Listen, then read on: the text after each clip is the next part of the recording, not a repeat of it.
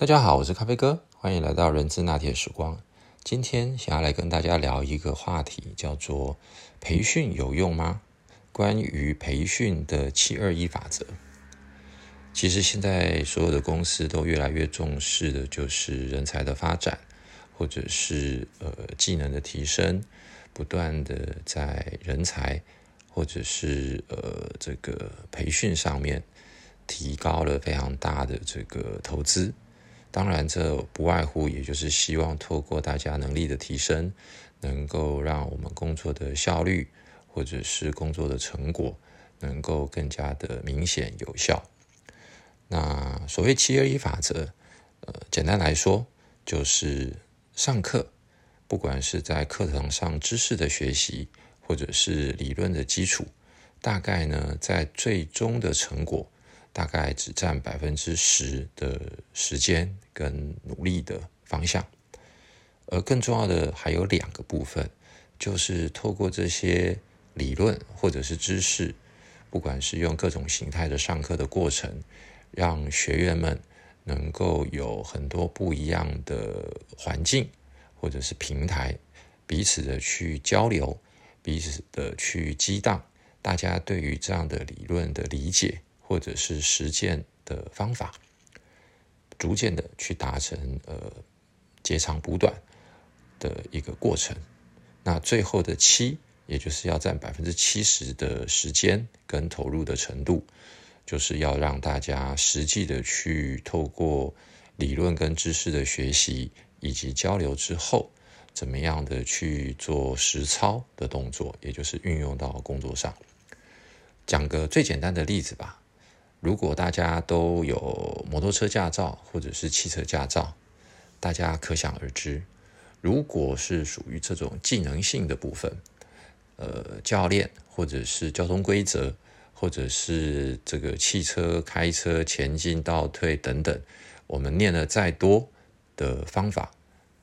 都远不如实际上到车子，教练坐在旁边，一步一步的带着我们实际的去操作。所以呢，对于只要是跟技能性有关的实操的课程，大家应该都很清楚，是非常重要的一环，因为你才会有手感。但是对于一些概念性的，或者是领导管理类的，或者是一些所谓呃 soft skill 沟通啦、情绪管理啦等等这样子的一个软性的课程，其实咖啡哥认为实操的过程。更为的重要，但是呢，即使有七二一理论，我个人认为，在七二一理论还要再加上几个重点。第一个重点，我认为所有的培训都必须要让学员自己本身，或者是透过外在的某些程度的压力，让他去理解跟感受到，他是必须要来学。这样子的一个知识或者是概念，因此在培训之前，如果能够让学员就先带着问题来学习的话，我认为他会是在七二一法则里面更重要的一个影响因素。那如果今天他是带着问题来学习的，所以他在课程里面，他自然。就会针对课程里面的授课老师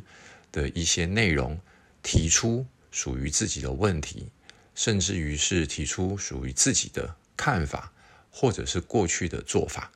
然后再借由讲师们丰富的经验，来给予一些不一样的剖析，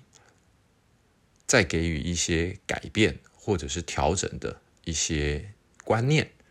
进而再融入到实操的过程跟做法，所以我觉得很重要的一件事情就是，是不是上课的学员带着问题来上课？好，那反过来说，如果我们在呃遴选外部讲师或者是内部讲师的过程当中，这些外部讲师或内部讲师，他们很认真的愿意就课程的主题。除了跟单位主管或者是 HR 主管做完所谓的课前的聚焦访谈之外，他还愿意提供跟课程相关的课前问卷调查，那么我觉得这样子的讲师是一个非常优秀而且非常认真的讲师，因为他能够在固定的课程大纲跟重点去了解本次学员他们的侧重点。或者是他们大部分的问题跟需求在哪个地方，进而去做到课程配比哦，内容比重的配比，这样子的话就能够更加有效的让学员能够学习到他们要的东西。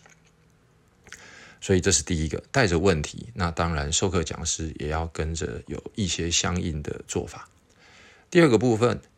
呃。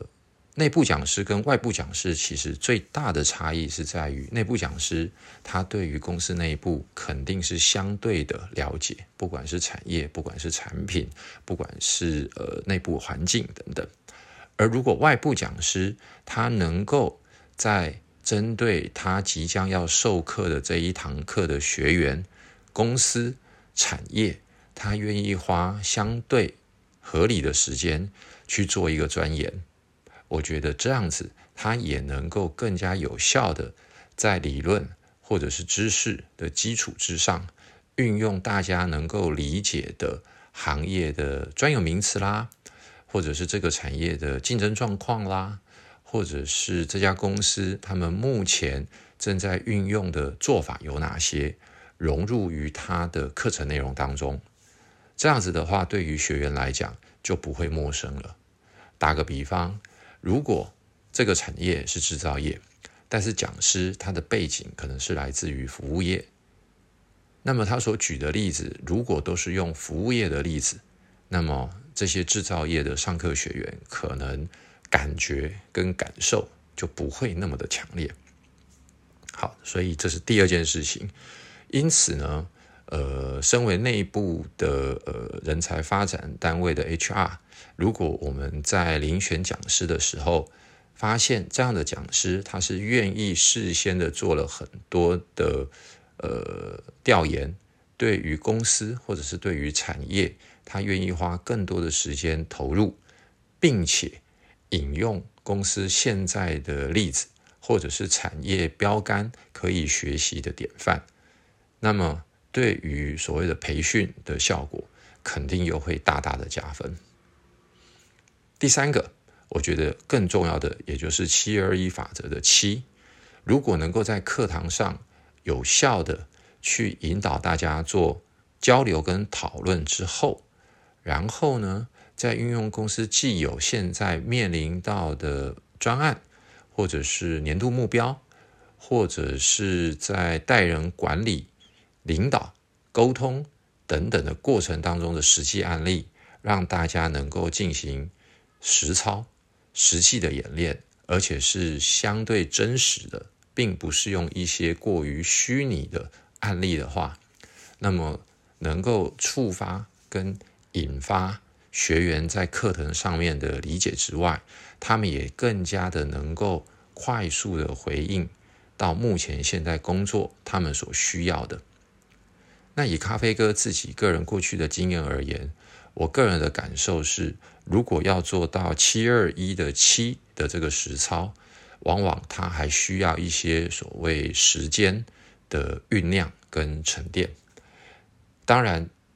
很多企业不见得愿意在上完一堂课之后，还有后续的辅导跟跟进，或者是叫做呃有回家作业。但是呃，咖啡哥会更加的强烈建议。其实，如果我们有心想要把这样子的一个知识，或者是这样的一个技能，或者是一定的理论跟概念，让学习的效果真的达到极大化的话，应该是可以跟公司极力的争取，它应该会是一个系列的课程，可能是一到两次，甚至于是三次。来结合所谓的七二一法则，而在中间可能依据实际上给到的回家作业的难度跟深度的不同，可能中间间隔两个礼拜到一两个月中的这个过程，让学员们回去之后有时间能够跟相关的利害关系人，或者是跟他的上级主管，或者是跟他的下属做一个更深度的讨论。而在这个中间的两个礼拜到一两个月的中间呢，其实也能够跟培训的授课讲师进行沟通，在什么时候要完成作业，然后再请这样的培训讲师依据学员给出的第一版或第二版的作业一些合理跟呃必要的回馈之后，等到过了一两个月再回训，再继续的针对大家的作业。进行所谓的集体的共同讨论，这样子的一个培训效果其实是非常强大的。那当然，最后最后所有学到的这些东西，我认为有第四点，也就是单位主管就必须要负起绝大部分的责任。那当然还有就是学员本身，如何把学到的这些东西，透过不同的工作指派。透过不同的专案任务，或者是在开会技巧啦、沟通技巧啦，适当的给予一定的责任或者是压力，来作为不断的课后训练